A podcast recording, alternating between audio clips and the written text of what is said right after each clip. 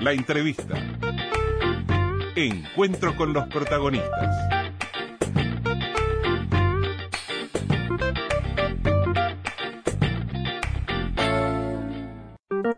Amigos, este largo, extenso anteproyecto, eh, considerado también por el propio presidente electo como un borrador, que el martes de la semana pasada se divulgara por parte del gobierno que ingresa, tiene 457 artículos, lo han escuchado más de una vez esto, y ese último, el 457, casi que en el rubro otros y al final del documento, aparece eh, un solo artículo, pero que tiene que ver con varias cosas, que tiene, lleva el título de adecuación de regularidad constitucional de la ley de medios.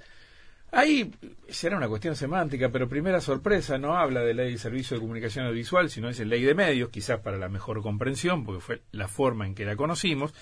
Pero los cambios a esa, a esa ley, la 19.307, eh, están integrados en un solo artículo y son cambios a aquellos artículos que en algún momento se consideraban inconstitucionales por quienes planteaban y reclamaban en este sentido y que ahora tienen derogaciones o modificaciones 8 en 202. Esto de que eran 8 en 202 lo recordaba prácticamente que al momento de la divulgación seguramente fue a buscar estos artículos especialmente Gustavo Gómez que nos acompaña esta mañana investigador, consultor experto en temas de libertad de expresión, regulación de medios, telecomunicaciones e Internet, director nacional de telecomunicaciones también allá en 2010, 2011, después asesor en esta materia en presidencia de la República eh, Gustavo, bienvenido. Gracias hola, por estar acá. Hola, hola, muchas gracias. Te viste activo en las redes sociales ¿eh? con todo este tema. Hay que informar mucho. Bueno, sí, claro, tuviste, que, tuviste que buscar todo el documento para encontrarte que en ese último artículo estaba este, este tema.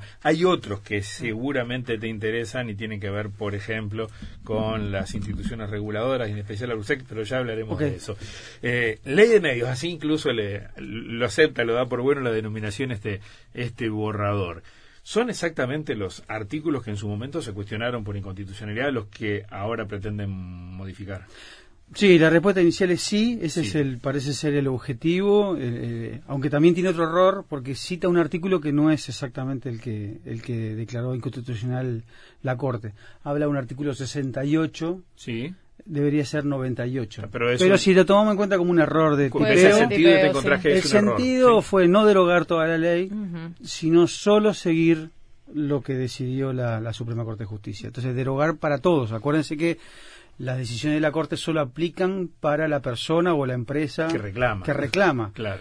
La ley no es vigente para esa persona, pero para el resto sí. Sí una derogación total hace valer la sentencia de la Corte para cualquier Perfecto, otro. está bien. Bueno, eh, a ver, eh, comencemos entonces. ¿Qué es lo que consideras más, más trascendente de estos cambios que se proponen? Eh, dejémoslo así, además, se proponen, falta mucha discusión sobre el tema. Sí, porque aparte de los ocho hay, sí, los ocho que vio la Corte, de los 200, tienen muchos niveles y algunos son enteros y otros son a veces una parte que no afecta sustancialmente el artículo.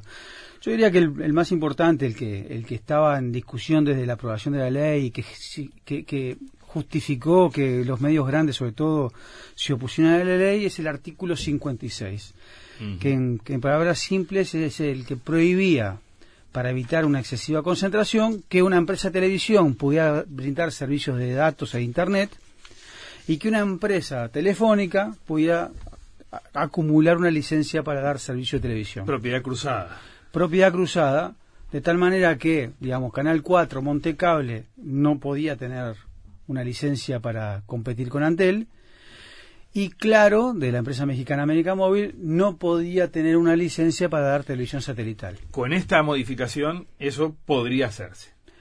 Eh, eso se podría hacer, esa es la palabra, podría, o sea, elimina la prohibición legal.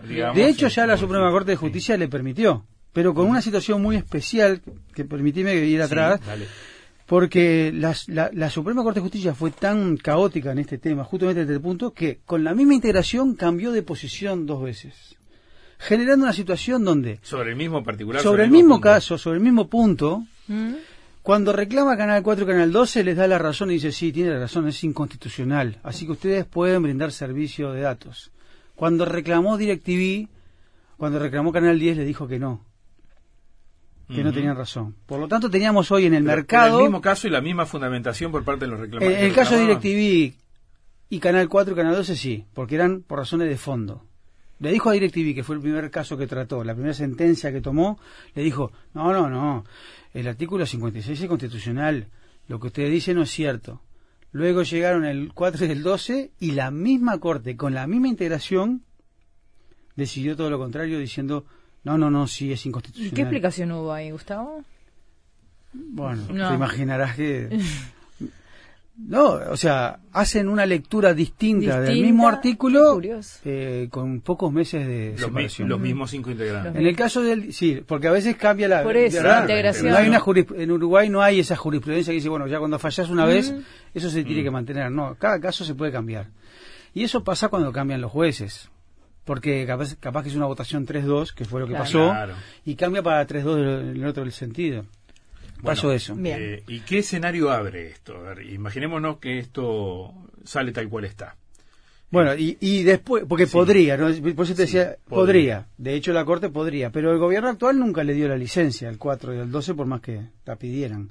Lo que va a pasar ahora es que probablemente el nuevo gobierno tenga la voluntad de darle la licencia que ahora los, una, eh, eh, habilitará la ley y después habilitará a todos y después la licencia. Quiere decir que el 4, 10 y 12, a través de sus servicios de cable, particularmente utilizando su, su red, podrían, obviamente haciendo inversiones necesarias y creando un modelo de negocios adecuado para eso, ofrecer servicio de Internet junto con el cable.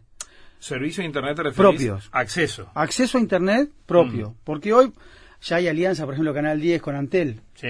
Pero en realidad la factura y, el 10 te lo vende, pero el servicio. hoy quienes tienen el servicio de, TCC pueden hacer un paquete. Paquete. Este, pero no, es un, no es un servicio de TCC. No, es Antel Es una alianza. en este caso, para que se entienda, es te ofrecen el mismo paquete, pero sería.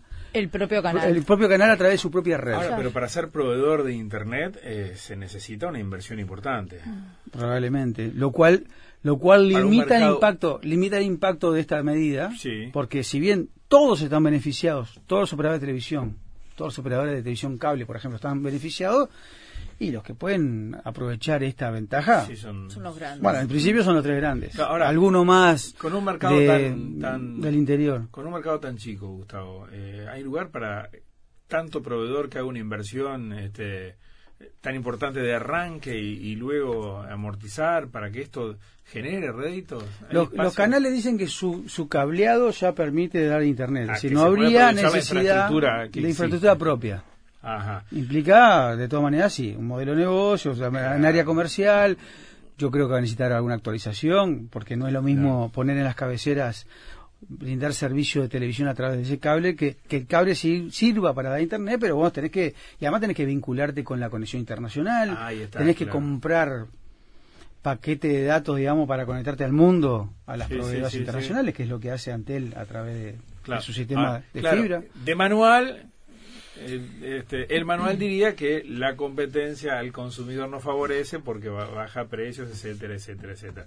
Veamos de qué forma se sustancia esto, ¿no? Veamos, yo lo que te puedo asegurar es que la mayoría de los cableros, en particular los chicos y medianos, que son la mayoría de, del mercado, no están en condiciones de, entrar en, esa inversión. En el mejor de los casos, aumentará su precio de venta. Quiero decir, hace mucho tiempo que, todos los medios están a la venta. No es lo mismo poner a la venta ah, a un, por ejemplo, un operador internacional como Claro, Canal 12 solo el Canal 12 y Nuevo Siglo. Sino una licencia que meter algo que tenga la capacidad de tener licencia también. está. Ahora, vamos por la inversa. La inversa permite que además de DirecTV, ahora particularmente América Móvil, que aquí tiene servicio claro, entra al mercado a competir con televisión satelital. A, producir contenidos o a poner... Eh, no, a vender sus contenidos, ya lo tiene. Ya lo tiene De hecho ha sido trancado durante todo este periodo. Está bien. Su pedido. Este por razones legales y administrativas. ¿Y qué como una oferta de plataforma? No, ellos ya, ellos ya tienen un satélite ofreciendo servicios de televisión para abonados en toda la región. Lo único que necesita es tener la capacidad de comercializar las antenas y vender los paquetes. un símil de DirecTV. Eso es cero inversión, ¿viste? Hablando, es lo contrario de los otros. Estos ya tienen satélite, ya tienen los programas, ya tienen las señales.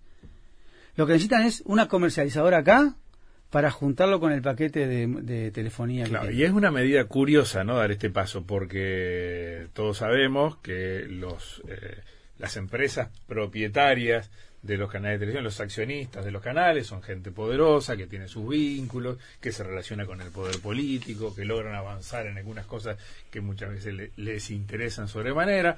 Leemos la primera mitad de la historia, me dice, sí, lograron un paso importante, ¿verdad? Eh, su patrimonio crece, como decís vos, al tener una licencia de esta característica, oportunidad de negocios para unos pocos, los más grandes, pero la otra mitad de la historia los complica en realidad, porque uno supone que no alegra al 4, al 10 y al 12, a TCC, a Nuevo Siglo, etcétera, etcétera, que este, además de tener la competencia de DirecTV, hoy llegue América Móvil con una competencia igual. No, no, ellos serían, digamos, mitad de manera bromeando, son pro competencia para tener licencias y serían proteccionistas para evitar que entre claro. Pero esto, por eso, le genera una favor y una en contra. Sí, sí, a los grandes y a los chicos. Los, los, cableros chicos están muy preocupados, ¿no? O sea, ya tienen una, una, competencia muy importante por DirecTV, obviamente con, con 4, 10 y 12. La entrada de un competidor tan fuerte en la región. Este, que pudiera, por ejemplo, meterse al mercado con precios depredatorios, es decir, que pudiera ofrecer, bueno, por poca plata, como ya, como la inversión es cero, así cobre 10 pesos, todo este, la suscripción es todo ganancia. Entonces hay, hay justamente la paradoja es esa, parece una victoria, pero en la medida que barre para los dos lados, este, permitiría la entrada de un competidor muy, muy fuerte. Gustavo, ¿y qué otro aspecto te está preocupando de esta iniciativa? Bueno, eh, vinculado con esto, mm. eh, también se deroga el artículo 55, que es el que le pone topes a los que tengan televisión satelital. o sea, tope a la cantidad de abonados. A la cantidad de abonados. No sé si se acuerdan, pero en su momento de Feo, del grupo 10, del Canal 10, había dicho que él había sido el que había promovido la idea con Mujica. Esto es apuntando a DirecTV. Claro, o sea, esto que hablábamos de esa contradicción, que no lo vive como contradicción. a mí dame todo, pero paramos a los otros, o sea, es eh, eh, el riesgo de que un operador internacional, como en este caso DirecTV, TIT, o lo que va a ser Claro TV, puedan significar para, para el, cablero nacional. Entonces, ponerle un límite de no puede tener más que un 25% era una medida haya sido quien se le ocurrió una medida proteccionista del mercado. del mercado total. Sí, vos tener, puedes tener pero no puedes más de 25 y eso ahora se cayó. Se, digo se caería. Ya se cayó por la Suprema Corte de Justicia. Sí este, ante el pedido de DirecTV, que era el único operador, y ahora se va a caer para cualquiera que tenga servicio de televisión satelital. Bien. Eh, eh, mm, si bien le, otorgó este derecho o le, le dio la razón este, la, la, Corte, en los hechos pasó, el crecimiento de DirecTV, el mercado se comportó como para DirecTV creciera de esa manera. Ya ha pasado el 25, no, no, no te digo, 50, hasta cerca del 30. pero no tiene límite. No, no, pero no tiene límite. O sea, podría crecer más de lo que, de lo que tiene hoy. Hablando de televisión, hay otros artículos ahí cercanos a estos también, ¿no? Está el artículo 60, eh, este, que tiene que ver con que la televisión uruguaya debe tener al menos un 60% de producción nacional uruguaya. ¿Qué pasa con Bueno, en, en, ese caso es uno de los que la Suprema Corte de Justicia y, el, anteproyecto lo mantiene, solo cuestionó una parte de, de ese artículo. O sea, ¿qué quiere decir? Sigue siendo obligatorio que los canales de televisión tengan al menos un 60% de producción nacional. Eso la Corte no lo tocó y el anteproyecto de ley tampoco. Pero eh, la ley de servicio de comunicación audiovisual ponía además eh, el agregado de que tenía que haber tanta producción independiente o que tenía que haber tantos formatos de ficción, etcétera. Eso, eso, ese detalle que no es menor, ese es lo que se va a sacar. Pero el 60% sigue siendo ya no, no, no, haber incidencia en decirle qué tipo de formatos incluir. Por ejemplo. Claro, podrían ser formatos muy livianos, con una cámara fija. la ficción implica más trabajo, ¿no? Sin más locaciones. sí, sería simplemente por cumplir. Podrían cumplir producción nacional, como muchos hacen ahora, con, con programas largos, con muy poca producción, con repeticiones, de, o sea... Claro, le da, les da esa, esa libertad. Pero no quita el 60%, de todas maneras, digamos, no... no no rompe con todo. Hay, hay, otro tema de la televisión que, que, sería bueno que lo explicara porque no no los que no, no estamos en, el, en, el, en la cuestión como vos puede costarnos un poquito. Eh, hoy hay obligación de los cables tener los canales este, 4, 10 y 12 este, en su grilla. ¿Están obligados? los canales de televisión cable del área metropolitana. Los, los canales, las empresas, claro, Sí. ahí está. Están obligados. Están obligados por el artículo 117, Sí. que en inglés se llama must carry, Más carry. Que es el deber de transportar, llamémosle Sí. en criollo. O sea, vos mañana pones una empresa de cable acá, este, te dan la licencia, te otorgan la posibilidad y tenés que incluir sí o sí 4, 10, 12. Y, Y el cinco. 5 y TV Ciudad. O sea, tenés Ciudad que, tenés que, estás obligado a, metropolitanas. a- a transportar toda señal de Claro. televisión abierta que ¿Y tengas. qué cambia el artículo 117 mo- con la modificación que se propone? Cambia un, un inciso, que ya la Corte había aceptado este, una denuncia de, de Canal 4, por la cual se decía, vos tenés la obligación de transportar a esos canales abiertos y los canales abiertos no te pueden cobrar por ese transporte. Que es lo que se llama en inglés must offer. Claro. Es decir, es Yo- gratuito para los dos lados. Claro, Yo Bien. estoy obligado a ponerlos, pero ellos tienen No pago. que dejar Claro. gratuito. Si estás Sí. obligado, Exacto. no te puedo obligar Sí. a que te cobren. Bueno, la Corte generó una situación que también los cableros los volvió a enloquecer, porque estaban atados, ap- apretados en eso, ¿no? Estoy obligado por la ley, pero Canal 4 le metió juicio y, y los, los canales le metieron juicio para cobrarle. Ah, entonces- Porque, porque hay una sentencia de la Suprema Corte de y Justicia. esto es lo que Esto generalizaría lo, con- esto lo confirma. O sea, hay una doble imposición entonces. Tené- tengo Sí, y que contra- ponerte y además pagarte. Claro, claro. Ah, confirma eso, hay que pagar. Claro, porque en realidad, Mm. y los, los están tratando de que esto cambie, Mm. este gobierno y su bancada en el Parlamento estaban buscando una solución, una alternativa, es decir, hacer una adecuación constitucional, aceptar la decisión de la Corte de que los canales abiertos pueden cobrar, pero en negociaciones que se habían dado, e incluso un tratamiento ya avanzado en el Parlamento de un proyecto de ley sustitutivo de este artículo, lo que hacía es ponerle un tope al precio aceptaba, o sea, mantenía el más carry, el debe de transportar, aceptaba que los canales podrían cobrar, pero le ponía un tope para evitar abusos. Claro. Ahora, eh, esto, esto no, esto vuelve a la guerra, Sí. a la guerra entre el canales. cablero chico, claro, marcha. Ahora, eh, me quedé pensando, la, la corte falla para quien demanda, para quien reclama. En este escenario, entonces, el único que está cobrando por, e- por ese servicio es Canal 4. Bueno, no sé si, si exactamente si, está- si están cobrando, Pero hubieron juicios, hubieron negociaciones, sí, de los tres, o sea, los tres canales comerciales. Ah, los tres, Los los tres. tres, juntos, sí, sí, no solo Canal 4, está bien. ¿Hay algo positivo que destaques de la ley de urgente consideración en esta materia? Algo que bueno no derogó toda la ley. Que no derogó toda la ley. Bien. Y Claro, agrega es, es razonable, o sea, Sí. ya, a ver, es, es opinable, Sí. yo, no- yo acepto las sentencias de la Corte, pero hay algunas que no estoy de acuerdo, Mm. pero realmente es legítimo, viene un nuevo gobierno, una nueva mayoría parlamentaria, este, igualar a todos como una especie de fair play, ¿no? O sea, igualar a todos con una derogación de lo que dice la Corte, permite que el tratamiento sea igual para todos. Como les explicaba al principio, si no la ley está valiendo para algunos no está valiendo Claro. para otros. Entiendo que la mejor estrategia hubiera sido, en algunos casos, cambiar la, la normativa en lugar de derogarla para adecuarla a las necesidades constitucionales. Pero bueno, se, se mantuvo hasta ahí. Este, no deroga. Y te lo digo así ahora y lo, lo valoro porque realmente fue parte de la, en la campaña, o sea, Sí. uno puede rastrear, no es una interpretación. No, pero era el no a la ley de medios. Claro. o sea, era un no, aparte concepto hay global. que se derogaba, bueno, Sí. por lo menos no se deroga ahora. Digamos así. No significa que más adelante no la deroguen, no la sustituyan, y tampoco significa que en el proyecto de ley, porque esto es un borrador, Claro, se le no agregue. esté. O sea, yo tengo información y la voy a justamente publicar ahora en, tweet, Sí. en Twitter que Andebu, sobre todo a partir de los tres canales privados, están, van a impulsar una declaración y gestiones para derogar toda la ley. No están Ajá. conformes. Quieren derogarla toda. Sí. Sí. Este, bien. Ahora, una vez que deroguen todo, seguramente luego saldrán a pedir protección para lo de afuera. O sea, en ese doble juego que, que, que hablábamos recién. Sí, deroguen yo- todo, dennos toda la libertad, pero después ahora protéjanos de... Sí, porque lo que pasa es que hay otras cosas en la ley, hay- hay- se, le- se les van a cobrar cosas, o sea, hay, no Sí. son solamente, ellos saben No, que no son solamente claro. estos ocho artículos. Eh, eh, ¿Qué pasa con, con el artículo que tiene que ver con la propaganda electoral? El 143 era... Sí, eso ya es una sentencia de la Corte. Sí. Re- recuerden ustedes y los oyentes que, que la Corte este, consideró que estaba bien que los medios de comunicación eh, emitan publicidad electoral de manera gratuita, que era el 142. Dijo, eso Sí. es constitucional, no, no, no, no eso no, no, no es una expropiación del derecho de propiedad, no, no, eso está bien.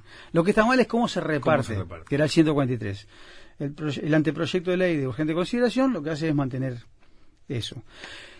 Eh, durante este periodo, y no se llegó a acuerdo, este, hubo un proyecto de ley de financiamiento de partidos políticos que incluía una disposición que en lugar de derogar, lo que hacía es cambiar la forma de distribución.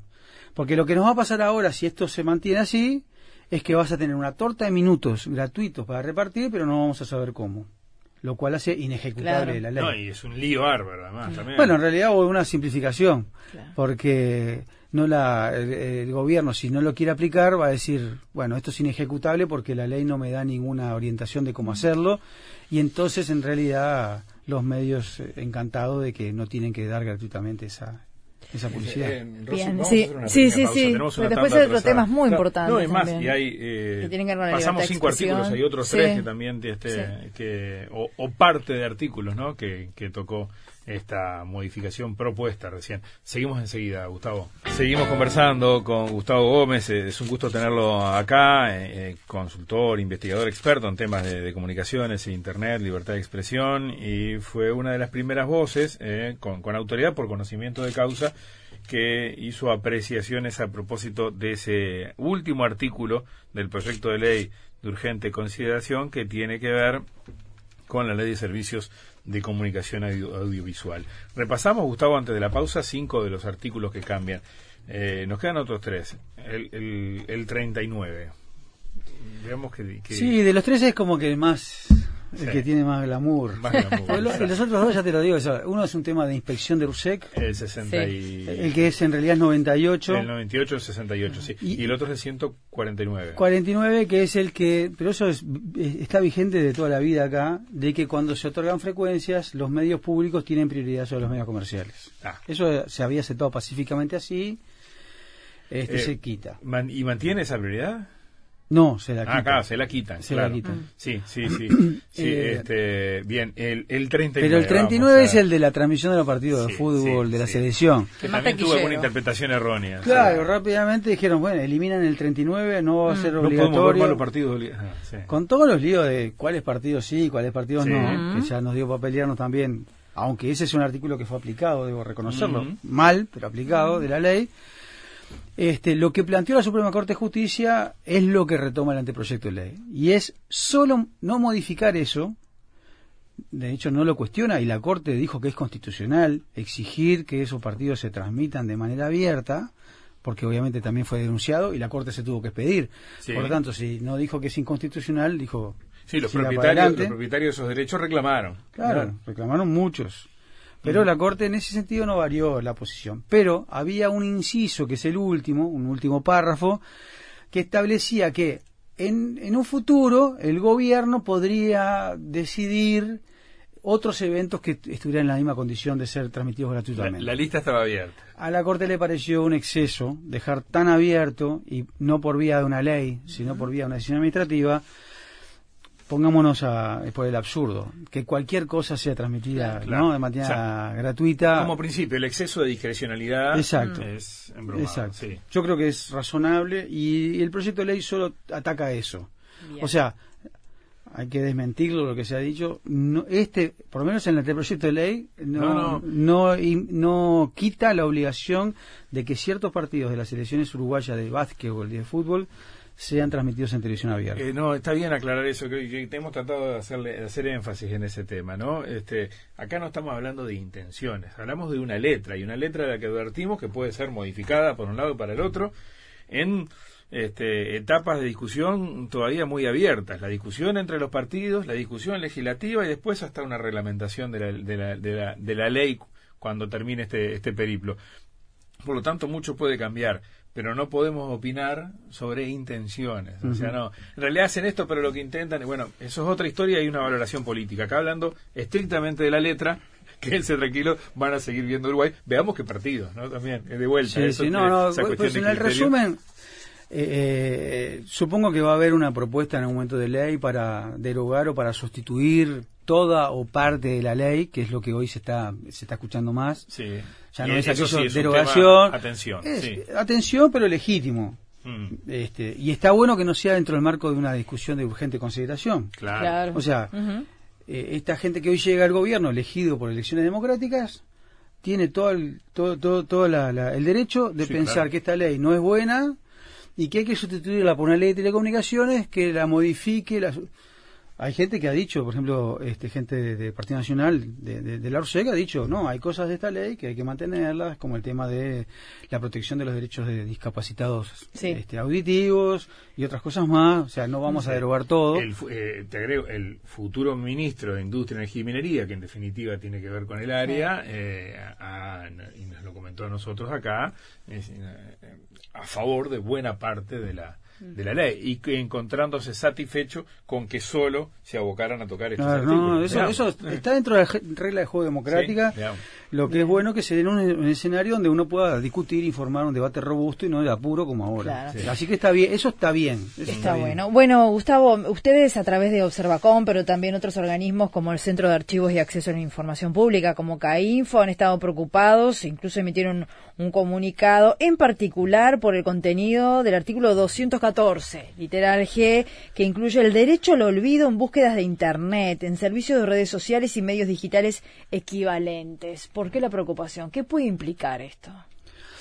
Bueno, este, en términos generales es un problema a discutir A ver. eh, los temas de regulación de Internet en una ley ómnibus como esta en 90 días. Hay un aspecto conceptual que todos los firmantes de ese, de ese comunicado, nosotros también, este, planteamos, decir, mira, que hay que meternos a ver qué pasa con cómo se protegen derechos de las personas en Internet, absolutamente pertinente, importante, Ah, la cuestión de necesario, la urgente, Sí. Claro. pero no tan urgente como para hacerlo de apuro. o Claro, sea, podemos este estar tocando cosas que terminan siendo peores que lo que queremos resolver. Este es el enfoque general. Es decir, por favor, solicitamos acá el 214 para discutirlo en otro ámbito y nos ofrecemos a participar en ese ámbito y aportar insumos. ¿Está bien? No cuestionamos intención, justamente. decir, no, no, mira, este tema es pertinente, no lo metas acá. Después, cuando en el análisis más corto, el 214 es, es un artículo que tiene muchos literales. muchos Derecho, literales. distintos derechos. Entonces, reconoce Sí. distintos derechos. Entonces, yo te pongo un titular. Reconocer los derechos de los menores en Internet. Mm. Ahí voy, si estamos de acuerdo. Mm. Bueno, si uno entra en el detalle de eso, hay que tenerle muchas más cosas. Eh, está hablando de la responsabilidad de los padres, en realidad. Sí. Si vamos a meternos en ese tema, me, me encantaría, y hay mucha gente que tiene Claro. interés de opinar, y estamos hablando también de privacidad, de los niños, niñas y adolescentes, el uso de datos personales, Mm. Está- imagen, o sea, está, está Sí, buenísimo sí. el tema. Y está el Está tema de, de- derecho a la seguridad digital. eh, Está el tema de seguridad digital. Derecho a la intimidad. El tema del uso en los eh, en el trabajo. De la tecnología. La- la- el derecho a la desconexión digital. Eso, Es- o sea, es- sí. son, yo no puedo decir que no son temas relevantes y me parece que la intención es buena. Sí. Los que trabajamos estos temas decimos, no es la manera de dar estos debates porque en el mundo se están dando estos debates y, y necesitan procesos largos y en, y, en, y en muchos ni siquiera hay claridad sobre cómo hacer. Y muchos participantes. además, Muchos abrir- actores, polémica ni que hablar, ¿no? Sí. Mm. Te pongo dos ejemplos. Uno, uno en el que estoy de acuerdo y otro en el que no estoy de, de acuerdo. Y el razonamiento es el mismo. Por favor. El primero es el de neutralidad de red. Sí. Es un, es, es- lo ponen como un derecho, en realidad es un principio Sí. reconocido hoy ya internacionalmente, incluso por la Relatoría de Libertad de Expresión, que lo que dice es, los operadores de telecomunicaciones no pueden utilizar su poder en el- en, eh, este, como, como soportes para el tráfico de, de contenido Internet, este, para usarlo, ese poder de controlar el tráfico de manera Tiene que discriminatoria. ser abierto, amplio, transparente. Ah, Ese es el concepto del titular, perdonen si Sí. quieren profundizamos, pero eso Sí, es neutralidad sí, sí. red. Actúen neutralmente. Carreteras, donde no importa lo que lleven los camiones adentro, vos tenés que asegurar que los camiones funcionen Claro. y tengan toda la Bueno, misma, la acá misma lo- tarifa, en el peaje pagan lo mismo. Acá lo ratifican. Ya, no, no puede haber una vía cort- rápida para uno y una vía Bien. lenta para otros en función del acuerdo que vos tengas con ellos. ¿Está bien? Esa es la idea. Yo estoy de acuerdo. Acá es un debate enorme, ¿no? Porque las telefónicas no quieren, Claro. entre otros Antel. Es un debate global, sí. sí. Está- bueno, en Estados Unidos, Sí, sí, tal cual. Obama, Trump, entonces, re- revienta. Hay juicios, hay, bueno. Mm. Esa estás a favor. Eso, estoy a favor, pero vamos a discutirlo Sí. no, con tiempo, porque si me doy cuenta. O sea, a mí me encantaría ser oportunista y decir, "Bueno, vamos a meterlo, qué bueno. No saquen el 214A porque estoy de acuerdo. No, no, no. Un poco no, serio, sí. No serio. Y el G es el Y el derecho al G es el olvido. que, el, que, el que la comunidad internacional que trabaja el tema de libertad de expresión y derechos digitales está en contra, que es el derecho al olvido. ¿Qué que significa? se parte de un de, parte de una buena intención incluso de vacíos que hay este de, de, ciertos derechos que están reconocidos en nuestra legislación, pero que hoy son difíciles de aplicar en el nuevo entorno digital.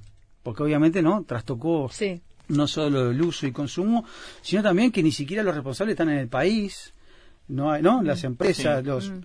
los contenidos hoy pasan por distintos servidores que no están ubicados necesariamente en el país, hay jurisdicciones que se mezclan. Lo cierto es que a veces la ley de protección de datos personales, que incluso nos permite a nosotros exigir modificación de datos o cancelación de datos, es muy difícil de aplicar en el entorno de Internet. Por ejemplo, cuando se trata de un motor de búsqueda o se trata de una mm. publicación, bueno, ni que hablar de un medio de comunicación, pero en cualquier lado, cualquier red, donde haya información que yo entiendo que no es este, exacta o, que, incluso me es agraviante. No es fácil de sacarlo. No es fácil. ¿Eso, eso, es un derecho? Sí. Mm. Lo que pasa que en el mundo, y eso surgió a partir de Europa, y este, este proyecto lo copia casi textualmente, trata de dar una respuesta a eso que en nuestro juicio es abre una caja de Pandora. O sea, termina siendo, como dice bien dicho, un remedio peor que la enfermedad porque crea un nuevo derecho que le llaman derecho al olvido, por el cual, en términos estrictos, que es lo que está en, el proyecto, cualquier persona este, puede solicitar a las empresas de Internet, sea motor de búsqueda como de Google o a las redes sociales, que se quite una información que hace referencia a ella si es inexacta, ofensiva, agraviante, excesiva, incluso dice. Estoy tratando, discúlpeme si no, es exacto, pero es casi exacto, no estoy con el papel arriba, de la mesa. Presten atención a estas dos cosas. Una, la amplitud, la vaguedad del concepto de que para una persona algo puede ser agraviante o excesivo. Y que además solamente porque lo pida. Inadecuados, inexactos, no actualizados o excesivos. Bien, gracias. no, me, no erré mucho, ¿no? No, perfecto. Pero son cosas que puede ser cualquier cosa. Eh, en el marco de debate político, en el marco de investigaciones de corrupción. puede haber algo que me convenga que no se sepa de mí y que me deja en muy falsa escuadra. esa es parte del problema. O sea, hay gente bien intencionada que está siendo afectada en Internet y, y, es una persona común que simplemente la están jodiendo. Perdonen la expresión. Bueno, sí, tenemos que darle alguna herramienta. Pero un corrupto o un violador de derechos humanos como Trócoli, ya que estamos hablando, podría usar perfectamente este artículo para hacer borrar todo en Internet sobre su, y lo que viola nombre. y lo que viola es el derecho de todos los demás de estar informados. Es difícil, entonces. O sea, porque no hay orden judicial de por medio, eso lo ha pedido.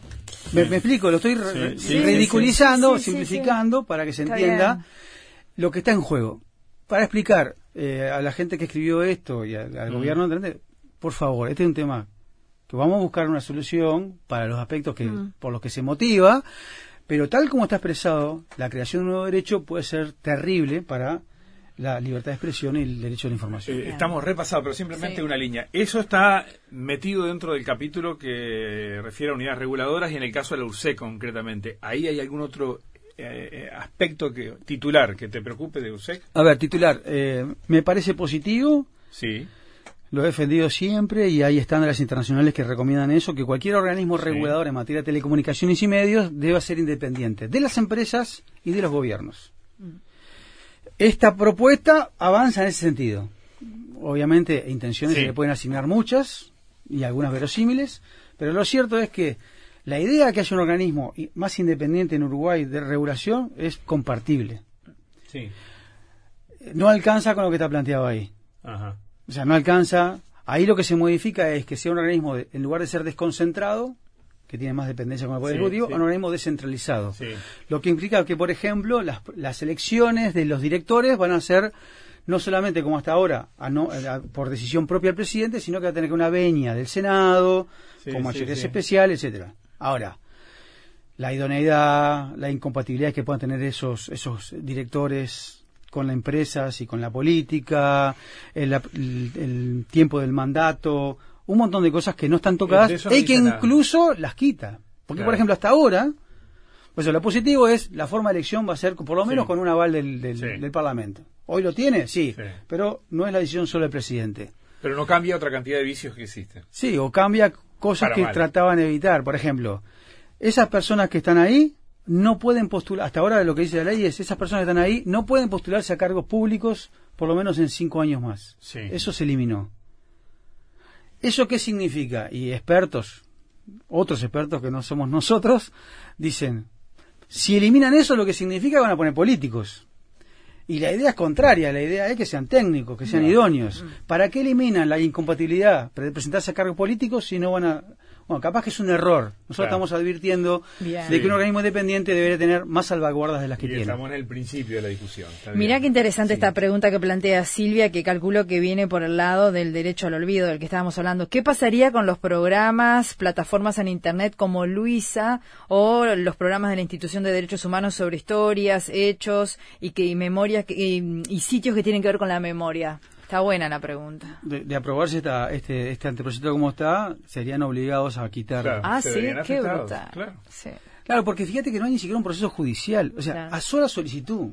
Claro, y, de que, se- y que se Y entienda. que yo entiendo que me que ofendió, me que, es inexacto o ¿Quién- no actualizado. O sea, ¿Quién es una- decide ahí? O excesivo ¿Ante quién se presenta el reclamo? ante las plataformas. Lo- no, tiene No, unos no. problemas de aplicación enormes. Claro, legalmente ante Porque quién. hoy las plataformas ni siquiera tiene. No, no, en principio. ¿Quién ¿eh? falla?